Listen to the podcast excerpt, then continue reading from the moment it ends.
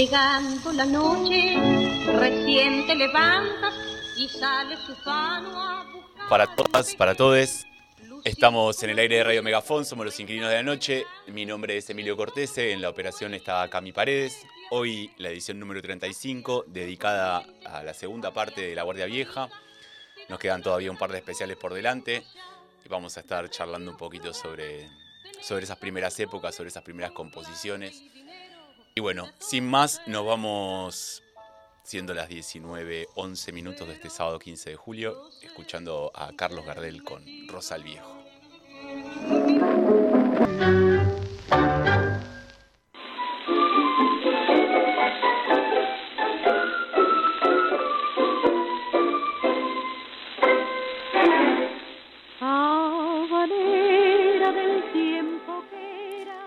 Estamos escuchando la voz de Aida Luz junto a la orquesta de Aníbal Troilo con la banera La Retrechera. El, la banera, precisamente, con música de Pichuco y letra de Cátulo Castillo. Es una grabación realizada junto a la orquesta de Pichuco eh, para el sello Pampa en el año 53 y anteriormente escuchamos a Carlos Gardel con Rosa el Viejo, como les había anticipado, la canción de Cristiano Tapia. Acompañado por quién? Por quien fue su primer gran compañero, José Razano, en un registro del año 1923, y luego una exquisita y hermosa versión de Rosa de Otoño, el vals de Barbieri y letra de Rial, en la voz de la inigualable Nelly Omar. Cambiando de panorama estilístico, les cuento que en el año 84 los Ramones sacaron un discazo llamado Too Thought to Die.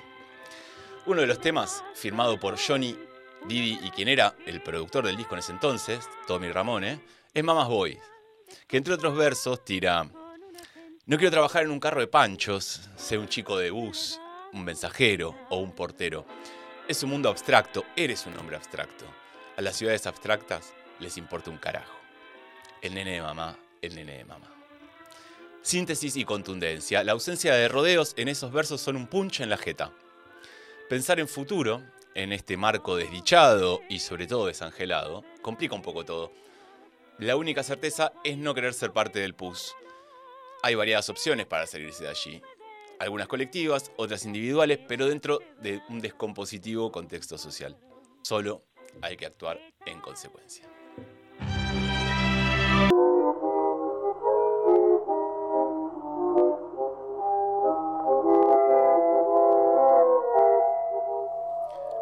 Estamos escuchando el solo de bandoneón de Fresedo con el tango de Enrique Delfino Bélgica en una grabación del año 1920. Antes escuchamos en el cierre de lo que fue el segundo bloque al polaco Roberto Goyeneche con una tremendísima, tremendísima versión de Nunca tuvo novio. El tango de 1930 con música de Bardi y letra de Cadícamo, acompañado en este caso por la orquesta de Berlingeri. Luego pasó a Falcón con un gran clásico, Yo no sé qué me han hecho tus ojos, el vals con letra y música de, Canaro, que tanto revuelo generó en torno a, la historia de, aquel- aquella composición y el vínculo con Falcón.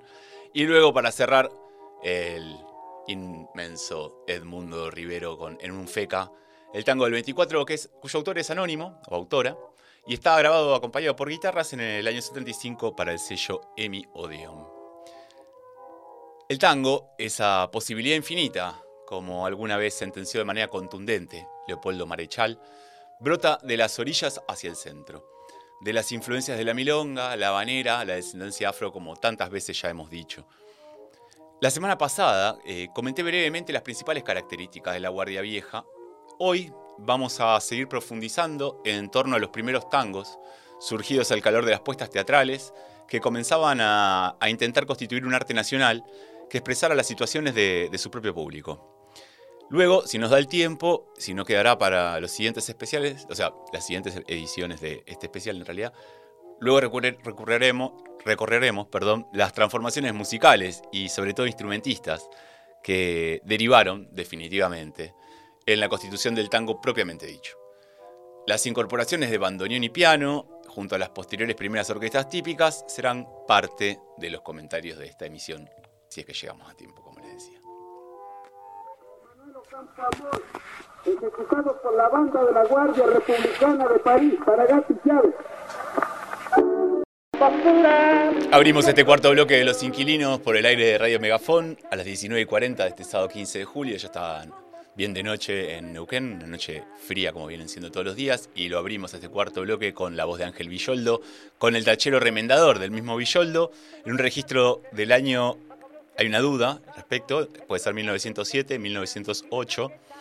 Antes, para cerrar el tercer bloque, pasó la banda de la Guardia Republicana de París, interpretando Sargento Cabral, el tango del año 1899 de Manuel Campoamor, grabada así en el año 1907. Luego el Purrete, eh, interpretado por la rondalla José Vázquez, tango de 1905 de José Luis Roncayo. Y posteriormente, Quinteto Criollo del Tano Genaro con Gran Muñeca, el tango de Vilacua, eh, interpretado precisamente por el conjunto dirigido por Genaro Espósito, en una grabación del año 1914. Existe un vínculo notable entre las primeras compañías teatrales que interpelaron a su público desde una perspectiva de su cotidianeidad, y los primeros espacios protagónicos del tango.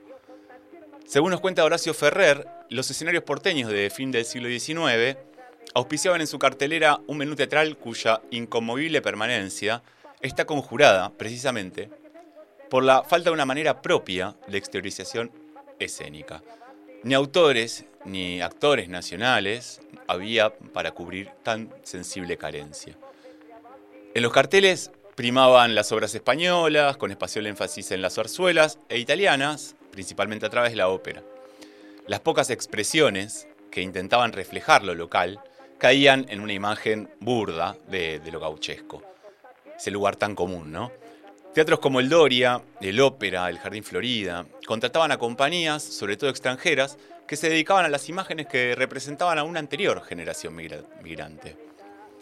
No obstante, existía un instinto una necesidad que estaba a la vuelta de materializarse, que es la de lograr una expresión que representara una forma propia de, teatralización. Y esa creatividad estaba latente en ambas márgenes del Plata.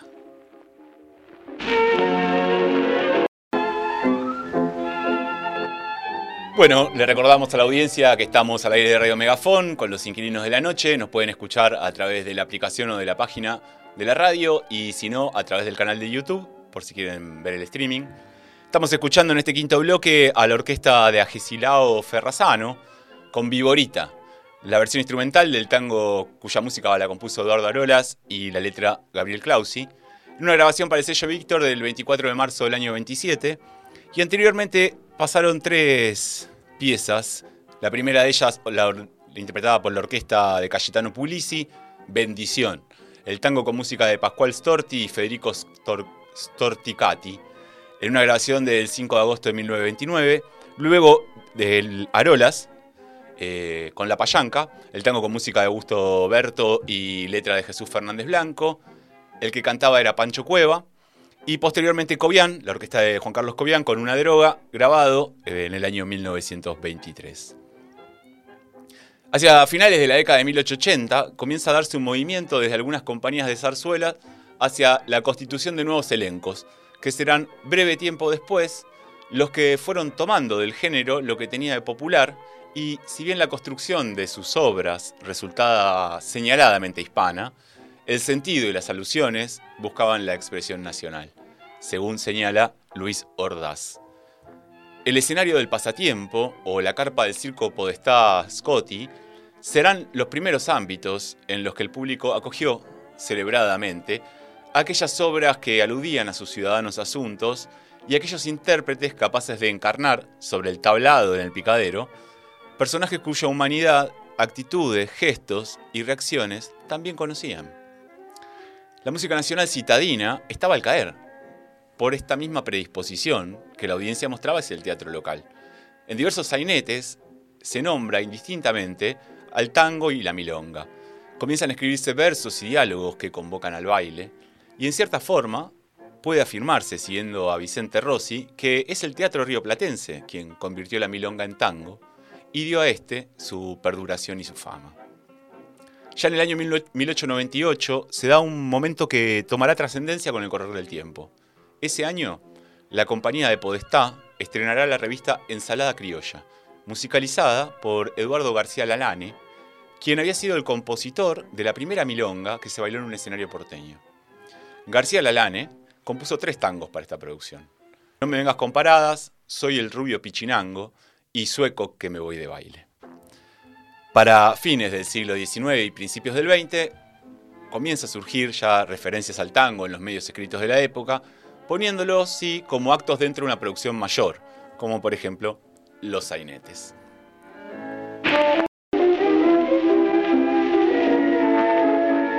Cerrábamos el quinto bloque de Los Inquilinos de la Noche con otra interpretación de Genaro Espósito, esta vez en, formato de su cuarteto, con Ya Vengo, el tango con música de Julián Robledo, grabado en el año 1927. Luego pasó la típica Select con el Taura, una grabación del año 20 del tango de Agustín Bardi. Y para cerrar ese trío de composiciones, Juan Maglio, Pacho, con el tío soltero, el tango del mismo Pacho, precisamente grabado junto a su conjunto el 24 de abril del año 17 para el sello Víctor. Y ahora estamos escuchando a Arolas con Adiós Buenos Aires, el tango que él mismo eh, compuso, grabado junto a su orquesta el 24 de abril también de 1917 para el sello Víctor. Los primeros agrupamientos que interpretarán tangos estarán constituidos como tríos, flauta, violín y arpa. Posteriormente se incorporará la guitarra como el elemento armónico, de aquellos conjuntos. La etapa inicial estará marcada por la transmisión oral de las obras debido a que los musicantes no tenían una formación suficiente como para escribir y leer la música. Por esto mismo, eh, la elaboración tenía un toque de improvisación, pero no al estilo del jazz, en el que esta en definitiva es un elemento constitutivo de la pieza. La improvisación se daba dentro de un marco de ensayo y error. Es decir, se planteaba un motivo rítmico melódico que después generaba derivaciones temáticas por medio de las prácticas repetidas y sistemáticas en cada ejecución. Estas particularidades dieron como resultado en un comienzo la falta de organización de un estilo propio, tal como afirman Valderrabano y Mesa. El ordenamiento llegará tiempo después, con las precarias primeras técnicas de la orquestación. En el mientras tanto, no hay instrumento principal, lo, lo habrán ido notando en las obras que estamos pasando no hay ninguno que lleve precisamente la voz cantante. Y esto se debe, según Ferrer, en parte porque la modesta condición técnica de los instrumentos no lo permite, como decíamos anteriormente, y en parte porque es evidente que la improvisación no debe ser cuerda estética para el tango. El temperamento interactivo, dice Ferrer, interpretativo, perdón, que se gesta es muy otro.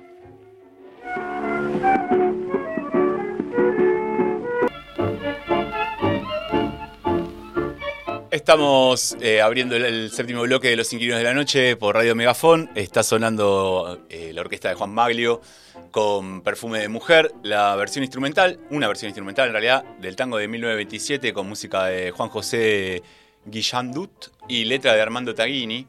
Una grabación de ese mismo 1927, pero la fecha fue el 15 de octubre.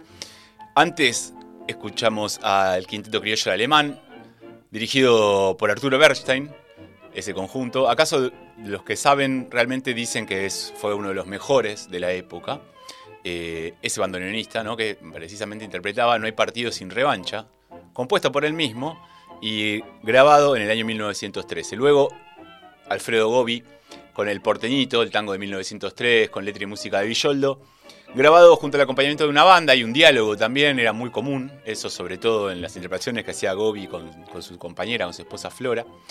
Eh, y ese acompañamiento de la banda estuvo registrado el 27 de diciembre del año 1907 para el sello Víctor. De esta primera etapa, precisamente, hablando ahora, como decía, de, Alfredo Gobi y su compañera, no podemos dejar de mencionarlos a ninguno de ellos dos, ni a Juan Pacho Maglio, que es a quien estamos escuchando, eh, o a Ángel Villoldo, quien había sido el que compuso el porteñito que eh, interpretaba Gobi. Cuando hablo de Gobi, hablo de Gobi padre en ese sentido.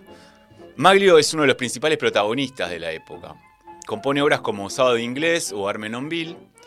Armenonville era uno de los grandes cabarets de esa época. Lo del tema de los tugurios lo vamos a ir trabajando y charlando también en ediciones futuras. Yo sé que estoy prometiendo mucho, pero bueno, hay mucho material.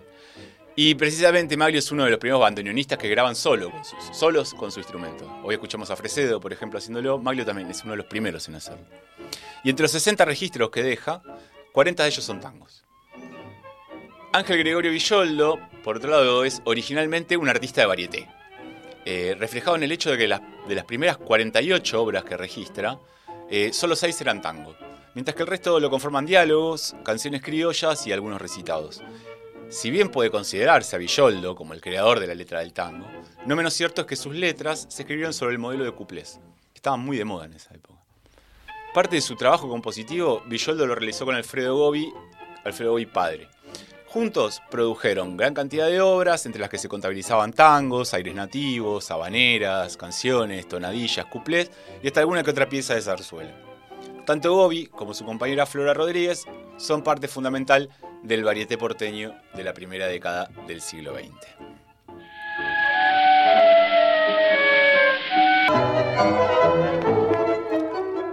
Bueno, abrimos este octavo bloque de los inquilinos de la noche por Radio Megafón, siendo las 20.23.